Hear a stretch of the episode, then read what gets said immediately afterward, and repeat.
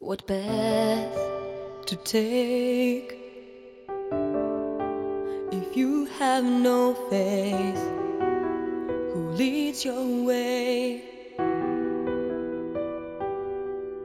You blind yourself to all your faults. The darkness lives inside your thoughts.